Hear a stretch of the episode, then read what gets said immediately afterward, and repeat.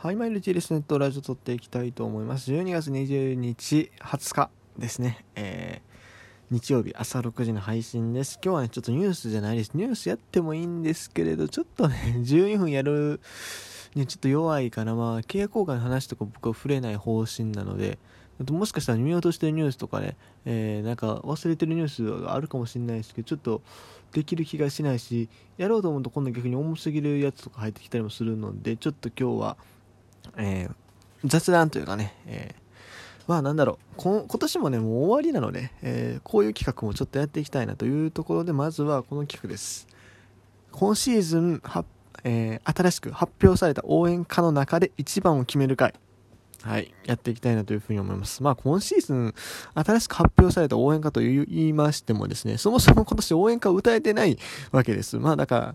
あ実際使われてない曲もいろいろあるんですが、まあ、それをね、まずどんな曲があったのか、てかまあ誰に応援歌ができたのかっていうところを見ていって、まあ、最後にナンバーワン。てかまあ、もう僕の個人的なトップ5になるのか3になるのかちょっとそれ時間次第ですけども考えていきたいなというふうに思います。ちなみに僕、あの、まあ、この企画やりたいなと思ってはいたんですけども、あの、特にまあ、具体的に順順位とか何も決めてないし、か 下手したらこれ12分で終わらない説あるんですけどもとりあえずねどんな曲が出たのか今年振り返っていきたいなというふうに思いますまずは、えーパ・リーグからいきましょう。ごめんなさい。去年の順位に沿っていきます。えー、まずは埼玉西部ですね。埼玉西部は今年夏に、えー、新応援歌の発表がありました。シーズン入る前は何もなかったんです。夏になってからですね、コーリー・スパージェンバーグ選手に、えー、応援歌が発表されました。これ結構長い曲ですね。なんだろう、曲調がね、うーん、これ分かる人には分かると思うんですけどね、なんだろう。いわゆる、なんだろう、坂道系アイドルっぽい感がある。まあ、僕も別にそっちの方そんなに詳しくないんで分かんないですけども、なんかね、そういう雰囲気のある曲。まあ、内容としては本当にもうスパンジェンバーグっていう名前をね、ひたすら繰り返すだけの曲なんですけどね、なかなかまあ面白い曲ではあります。まあ、埼玉西部といえばね、こう、外国人の応援歌がね、なかなかこう 変わったやつが多くてね、それこそね、今でもあのネタにされるランサム選手とか、あとミハ選手もそうですしね、そういうこう個性的な応援歌が多い中で、えー、このスパンジェバーグ選手もまあそういう応援歌がね、えー、まあ、ある程度活躍してからあ作られましたというところです。えー、続きまして、え、こちらですね、福岡ソフトバンクですが、ソフトバンクはね、例年、こう、全支配下の選手に対してですね、応援歌をあてがうというね、ことをやっておりました。まあ、流用であったり、え、あるいはまあ、まあ、歌詞改編とかも含めてですけれども、まあ、新曲を作るパターンも含めて、まあ、全選手に作るってもうこの12球団唯一だったんですよ。で、まあ、1軍で一度もプレーすることもないままですね、こう、応援歌を作ったけども、えー、球流す機会もなくていう選手もね、まあ何人かいたりはするんですけども、えー、今シーズンからですね、なんと全選手に応援歌を作るというのをやめまして、えー、汎用テーマをね、導入しました。野手汎用、投手汎用と。で、作られた新曲としては、その2曲と、えー、バレンティン選手の新曲、まあこう実績のある選手が入ってきた場合には作りますよというところですね。で、あとはもう長谷川選手と歌詞変更があったんですが、今回ね、ちょっと歌詞変更と流用のパターンちょっと覗かせてもらおうかなと思います。まあ明らかに全然違うやんっていうアレンジができたらちょっと考えますけども、多分そういう事例は今年はなかったと思うので、え基本的な歌詞変更流用はちょっとなしにして、えー、考えさせていただきます。あとメロディーの調整程度だとちょっとなしにします。さて、えー、だからホークスはだからバレンティン、ヤシハンヨ、投手汎用の3テーマですね。はい。それでは続きまして、楽天です。楽天はね、まあ、去年はね、いろいろありましたけど、今シーズンはね、ちょっと考えましたよね。さすがにね、あの、ゴーゴー和樹だけだとね、ちょっとあれ、いくら、なんだろう、その応援ってシンプルな方がいいっていうのが陣としおさんの考えで、まあ、ああいう形になったと思うんですよ。ただ、さすがにあれちょっとやばかったっていうのがあったんでしょうね。今年の応援がまあシンプルながらもちょっと凝ってるといえば、と凝ってるというか、まあ、なんだろう、まあ、その楽しい感じのね、あの雰囲気を混ぜつつ、でもその歌詞があんまり簡素になりすぎないようには気をつけてるのかなっていうのはすごく感じました。はい。でですよ、えっ、ー、と、作られたのが鈴木大地選手新曲、それがジャバリブラス選手新曲、これはまあ使用機会ほぼなかったね。うん、シーズン序盤だけだったね、ブラシでしたの。結構好きだったんですね、この曲。で、それから、えっ、ー、と、汎用テーマが、えっ、ー、と、4小節のやつがあったんですよ。高校で一発かっ飛ばせ、腕を打ちだのやつね。あの4小節の今時珍しいよね、応援歌で4小節なんか。あれに、あれがね、ちょっとね、多すぎたんですよ。かね。楽天スタメンラインナップね、シーズン前半はどうもね、後半になるとね、もうそれ、それこそ高校で一発カットバセをね、もう連発する羽目になると。えー、まあ、これもど この球団も割とあるあるやと思うんですけども、そのシーズン思うようにいかなくなってくるとですね、こう、あと新人選手の活躍とかね、増えてくるとね、割とあるんですよ。うん。だから、オリックスなんかもね、一時期ぶつけの熱意打線っていうね、あの、お汎用映画のね、ぶつけの熱意ばっかりが流れるっていうね、パターンがありましたけど、去年の楽天もそうなりかけてて、そう、だから、渡辺、渡辺義明、それから辰巳、あと、太田光この3人が下位打線並ぶと3連発でしょ？そういう感じになってきて、それで今年導入されたのは汎用テーマ2、これ若手専用ですね。3年目までの選手だったかな。って導入されました。これは普通の8小節の応援歌になってます。で、それから、えっと、チャンステーマが、えー、1曲、えー、作られましたというところですね。チャンステーマも今回混ぜていこうかな。はい。で、えっと、それから続きまして、パ・リーグ、えっと、ロッテ。ロッテはね、鳥さんはね、ちょっと作られなかったんです。まあ、多分、そのなんだろう、応援が、あの、できる環境であれば発表されたと思うんですけども、結局、その発表、さその応援歌の発表のタイミングが3月の頭の方でして、その後にトニーさんが入ってきたので、えー、作られませんでした。で、えー、作られた応援歌は1曲だけです。福田周平選手の応援歌。これは、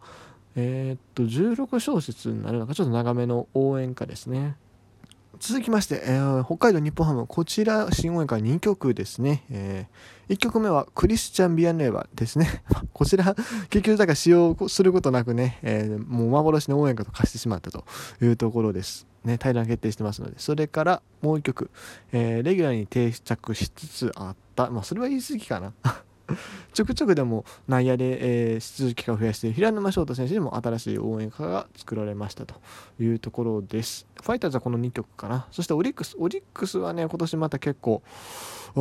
力を入れてきたなと。結構オリックスねあの新曲大体1曲ぐらいが多かったんですよここ最近。ところがまあ今年はまああのアレンジバージョンも含めると4とか。まあ普通に考えても3か。普通にカウントしても3曲作ってますね。えー、1つ目は福田周平選手ですね。これが2つバージョンがあるんですけども、えー、っと、加算編でいいかな、読み方。えー、やつと、それからもう1個、山中谷のやつは、あれは何編やったっけ？桜咲編か。そう、加算編が福田周平選手、やっぱ一番バッターが多いので、こう、トップバッターでよくかかるやつ、多分通常バージョンって言っていいと思う。で、桜咲編が、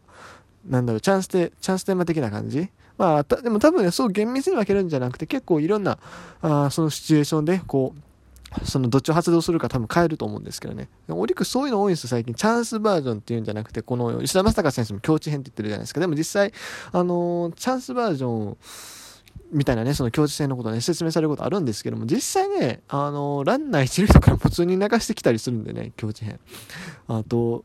なんだろう、まあその、だから本当にもうシチュエーションによって、もうチャンスだけとかそういうの限定せず柔軟に運用していくっていうね、スタイルがありますよね。で、それからもう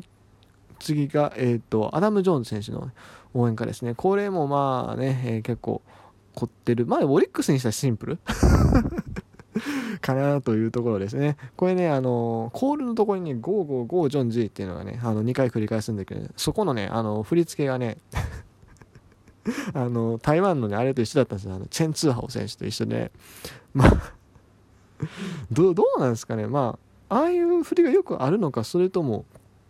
いや、本当にパクったのいや、別にパクったわけじゃないけど、みたいな感じなので、ちょっとよくわかんないですけども。なあれ、TikTok なんか入ってるのか、ちょっとよくわかんないですよ。僕、本当にね、あの、流行に太い人間なんでわかんないですけど、でも、それね、あの、チェン・ツーハオ選手のね、あの、ジョン・シン選手チェン・ツーハオ選手の、あの振りと全く一緒なんですね。あの、手を、拳を握って、こうえだから左手を前に突き出し突き出すっていうかこう構えるっていうかさ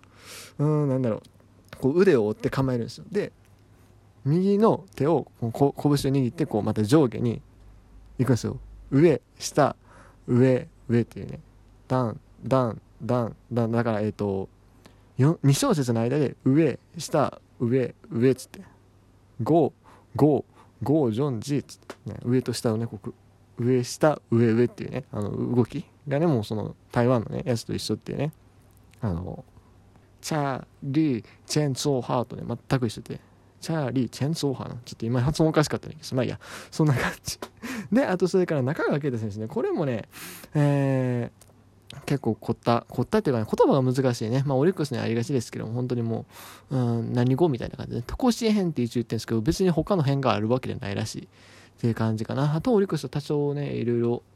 流用があってぶつけられすり出したので解消しようというね 目論みがありましたがそもそもオリックスに関しては今年応援活動が一切認められなかったっていうね形で、まあ、YouTube でねちょくちょくライブとかやってさやられてましたけどもそうなんです通常の応援っていうのも一切認められなかったっていうね